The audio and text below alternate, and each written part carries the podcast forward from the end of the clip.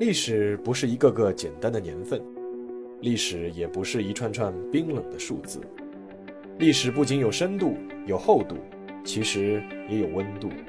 行事有态度，做人有温度。我是馒头大师，欢迎来到历史的温度，让我们读懂过去，活好当下，探面未来。各位听众朋友们，大家好，欢迎来到馒头说历史的温度。我们今天继续《止戈为武》这个专辑。如果你对共和国历史多少有些了解的话，就会知道，新中国成立后曾经有四次正式的对外用兵，而今天要说的这一次是四次用兵中规模最小的，但可能引发的后果却是最危险的。一九六九年三月二日早上八点四十分，珍宝岛。寒风呼啸，一群中国的边防巡逻队在边防站站长孙玉国的带领下，在雪地里行走。按惯例，他们要登岛执行巡逻任务。与此同时，在珍宝岛的对岸，两辆装甲车、一辆军用卡车和一辆指挥车，满载着七十多名苏联军人，从苏联境内呼啸而来。按惯例，他们要上岛驱逐中国军人。这样的场面和冲突，其实每天都在珍宝岛上演着，但这一天后来发生的事和以前截然不同。苏联士兵登岛后，立刻展开战斗队形，开始向中国边防巡逻队进逼。与以往他们每次都要带着大棒驱逐中国士兵不同，他们这次一根大棒都没有带，带的全都是冲锋枪。但他们也没有察觉到，在漫漫白色的雪地里。其实从昨晚就开始潜伏了一个加强排的中国士兵。电光火石之间，枪声响了。虽然在此之前，中苏的边防巡逻队在珍宝岛上发生过无数次的冲突，乃至拳脚相加、大棒挥舞，但从来没有一方敢先开枪。但这一次不一样了，枪声不响则已，一响就是震耳欲聋，随后就是手榴弹的爆炸声和双方军人的。呼喊声，震惊中外的珍宝岛事件就此爆发。要想了解珍宝岛事件的来龙去脉，就必须先了解一下珍宝岛。珍宝岛属于中国黑龙江省虎林市珍宝岛乡，是一座位于黑龙江支流乌苏里江主航道西部中国一侧的岛屿，历来就是中国的领土。苏联历史上也对珍宝岛声称拥有主权。并在1947年开始派苏联红军上岛巡逻。不过，在中华人民共和国建立之后，中苏蜜月期一切都好商量。到了1964年中苏边境谈判的时候，苏联已经准备把珍宝岛还给中国了。但是后来为什么又没还呢？那就要进一步说一下当时的中苏关系。其实，自1956年赫鲁晓夫做秘密报告全面批判斯大林开始，中苏关系之间就开始出现了裂痕。一九五八年，赫鲁晓夫提出共建联合舰队以及在中国领土建立长波电台这两项建议被毛泽东拒绝，裂痕进一步加深。到了一九六零年，两个原来的兄弟国家在理念和政策等一些问题上产生了巨大分歧，经过长期的相互论战，已经到了撕破脸的边缘。那一年，苏联几乎撤走了所有派到中国的专家，撕毁了所有经济合作合同。一九六四年十月。赫鲁晓夫下台，周恩来率团访问苏联，希望示好，但回来后表示，苏联并没有改正修正主义路线的意思，中苏关系继续降温。到了一九六八年，又发生了两件大事。首先，苏联和蒙古达成协议，苏联红军被允许到蒙古南边驻军，这等于是在中国的北面边境上开始大规模的陈兵。其次，苏联公然派军侵入捷克斯洛伐克。镇压布拉格之春，周恩来代表中国政府明确称苏联这是社会帝国主义。在这样的背景下，位于中苏边境争议地段、面积只有零点七四平方公里的珍宝岛就成了一个微妙的存在。一方面，因为两国关系交恶，珍宝岛上两国边防军冲突不断。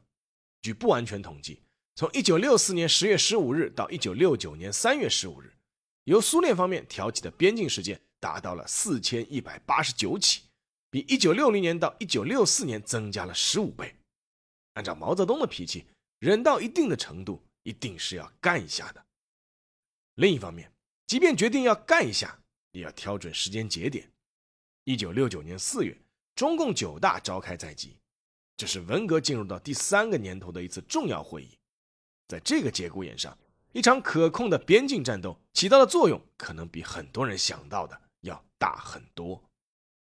一九六九年，经中共中央和毛泽东的批准，沈阳军区司令员陈锡联开始秘密部署一场在珍宝岛上的自卫反击战，计划动用三个连的兵力进行一场自卫反击。时间初步定在当年的三月初，而当时的苏联人完全没有想到中国人敢和比自己强大的多的对手动武。三月二的那场第一次交火，到底是谁开的枪？按照苏联方面的记录，是中方先开的枪，他们称正面遭受到了中国军队的机枪扫射，而中国方面的记录是苏军先开的枪。并且当场打死边防巡逻人员六人。两边的叙述不一，但战斗毕竟是真刀真枪的打起来了。在这场战斗中，根据苏联人自己的记录，第一巡逻队全军覆没，赶来增援的第二巡逻队也伤亡惨重。苏军总共战死三十一人，受伤十四人，装甲车、指挥车和卡车各被击毁一辆。而中国方面报自己士兵阵亡二十人，伤三十五人，另有一名通讯员失踪。总体来说，苏联军队在第一次战斗中吃了亏，并且被彻底赶出了珍宝岛。事情当然不会就这么结束。三月十五日，在第一次战斗中吃了大亏的苏联人卷土重来，出动大量装甲车和坦克掩护步兵强行登岛。双方激战九个小时，经历了六轮大规模炮战，结果苏军阵亡六十余人，其中苏联边防总队长列昂诺夫上校被炮击身亡。苏联方面称他是在坦克里冲锋时阵亡。列昂诺夫上校成为了珍宝岛一战中苏联阵亡的最高将领。中方损失自报战亡十二人，苏联方面播报是中国军队伤亡一千五百人到三千人左右。实事求是地说，苏联人只要自己动脑筋想一想，在那么狭小的珍宝岛上要冲上去那么多士兵挨炮轰，其实基本是不可能的。这场战斗的另一个关键是。苏军有辆坦克被中国工兵铺设的反坦克雷炸断了前履带，停在了冰冻的江面上。而这不是一辆普通的坦克，是苏联当时最先进的 T 六二坦克。T 六二坦克的技术当时在世界上也是比较先进的，拥有红外夜视仪、火炮双向稳定器、大功率柴油发动机等一系列技术。而当时中国的所有反坦克武器都无法击穿 T 六二的正面装甲。苏联不想让这辆技术先进的坦克落在中国人手里，而中国军队则接到命令，不惜一切代价一定要拿到。围绕这辆坦克，中苏双方在三月十七日到四月二日之间展开了一系列战斗。在争夺坦克的战斗中，中国军队与对岸的苏联军队激烈炮战，一共发射炮弹一千九百余发，最终将这辆坦克周边的冰面炸穿，再派潜水员冒着极大的危险。将沉入江底的坦克挂上缆绳，用绞盘拖了回来。而这辆 T 六二坦克后来放进了中国人民革命军事博物馆的陈列室。在整个珍宝岛的战斗中，中国边防军宣称毙伤苏联军人二百三十余人，毁伤苏联坦克装甲车辆十九辆，而苏联公布的苏军伤亡数字为一百五十二人。我军公布的阵亡人数，截止到一九六九年十一月。是七十一人，其中六十八人现安葬于宝清县珍宝岛烈士陵园，有两人安葬于齐齐哈尔的西满烈士陵园，有一位安葬在十八站烈士陵园。这场战斗的规模虽然不大，但引起的余波却非常惊人。苏联在震惊之余跳了起来，他们在第一时间召开记者招待会，控诉中国方面侵占苏联国土，主动开火。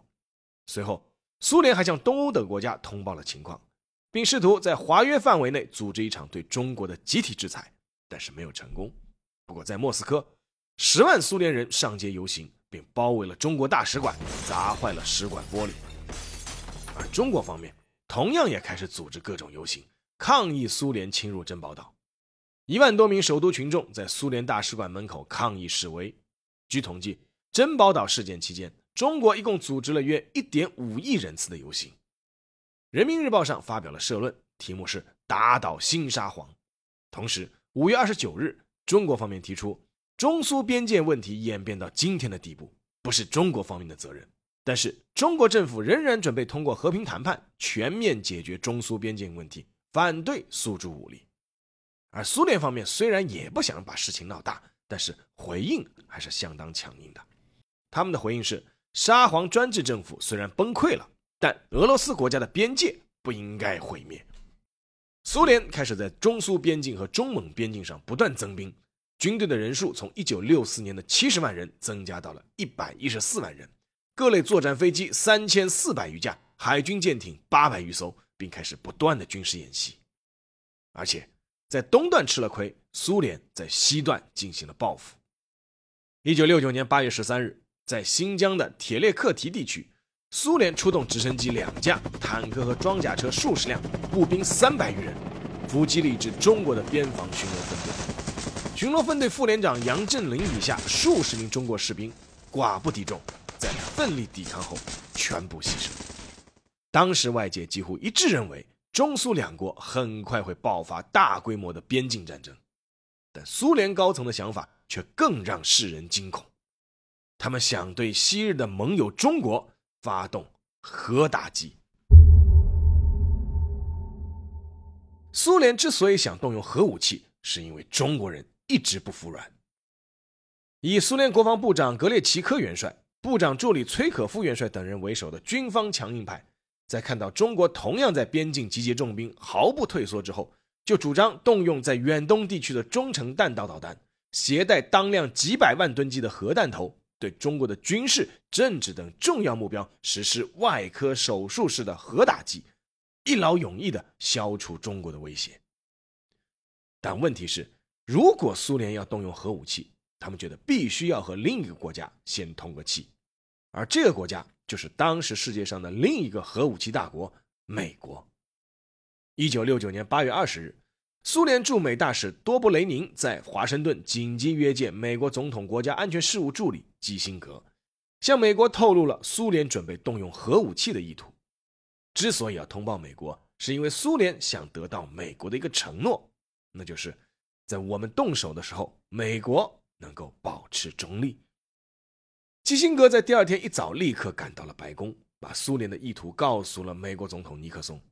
尼克松随即召集高级幕僚召开紧急会议，经过讨论，得出三点结论：第一，目前美国最大的威胁是苏联，而一个强大中国的存在符合美国利益；第二，一旦苏联对中国实施核打击，肯定会招致同样有核能力的中国的报复，那么核污染将会严重影响二十五万驻扎在亚洲的美军的生命安全；第三，苏联人一旦开始使用核武器，就会肆无忌惮，而美国还没做好使用核武器的准备，届时苏联肯定会全面占上风。那么该怎么办呢？尼克松决定要做两件事：第一，告诉苏联美国不同意；第二，尽快把消息通给中国。第一件事好办，第二件事怎么办？因为中美也一直处于敌视状态，美国人一直在压制红色中国，而在中国人嘴里。苏联是苏修，美国是美帝。想来想去，美国人想出一个妙招。八月二十八日，美国一张毫不知名的报纸《华盛顿明星报》忽然在醒目位置刊登了一条消息，标题是“苏联欲对中国做外科手术式核打击”。报道是这么说的：据可靠消息，苏联欲动用中程弹道导弹，携带几百万吨当量的核弹头，对中国的重要军事基地。酒泉西昌发射基地、罗布泊核试验基地以及北京、长春、鞍山等重要工业城市进行外科手术式的核打击，既传递了消息，又不得罪苏联。而不光是中国，这条消息让全世界都震惊了。毛泽东立刻开始下令全国范围内大挖地下工事，同时让林彪下令全军进入一级战备。中央领导人开始向各个城市分散。大批工厂也开始转向交通闭塞的山区。当时大约近五百万中国人民解放军，有近三百万调到了北部防线。全中国的老百姓在那个年代都熟记一句备战口号，那就是“八亿人民八亿兵，万里江山万里营”。全国各地的城市开始出现了大量的地下工事，眼看中国还是不服软，苏联犹豫了。一九六九年九月二日，胡志明逝世，这成了中苏紧张关系出现转折的一个契机。就在周恩来率中国代表团吊唁完胡志明之后，同样赶往越南吊唁的苏联部长会议主席，也就是相当于一个国家的总理柯西金提出，希望在回国途中途经北京时，同周恩来进行一次会谈。九月十一日。周恩来和柯西金在首都国际机场的候机室进行了一场三个半小时的会谈。柯西金当时去北京还是冒了一点小风险的，因为当时的首都人民游行的口号是“砸烂勃列日涅夫的狗头，油炸柯西金”。在那次会谈中，柯西金流露出了苏联不想把事态进一步扩大的意思，而周恩来的回答是：如果苏联真的对中国使用核武器，那就意味着战争。这句话要分两方面来理解，一方面是我们不怕打，另一方面是，但我们也不想打。然而，在柯西金回国后，情况又出现了反复。九月十六日，伦敦的《星期六邮报》登载了苏联自由撰稿记者维克多·路易斯的文章，称苏联可能会对中国新疆的罗布泊基地进行核打击。维克多是西方世界公认的克格勃的代言人。所以，维克多的声音也代表了苏联的声音。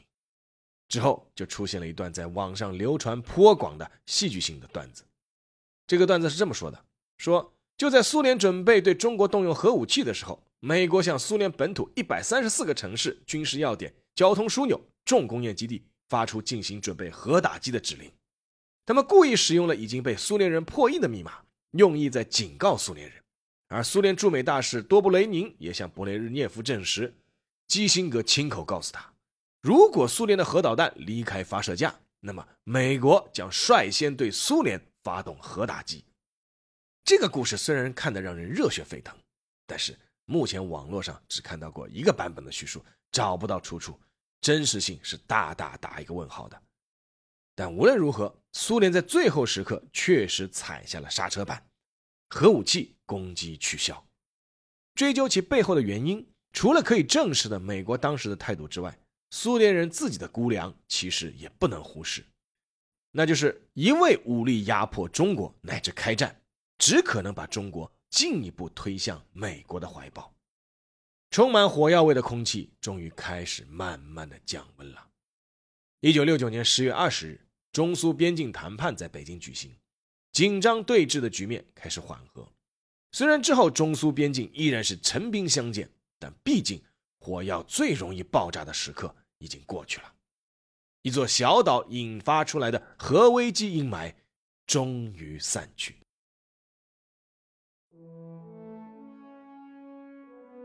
好，下面进入馒头说时间。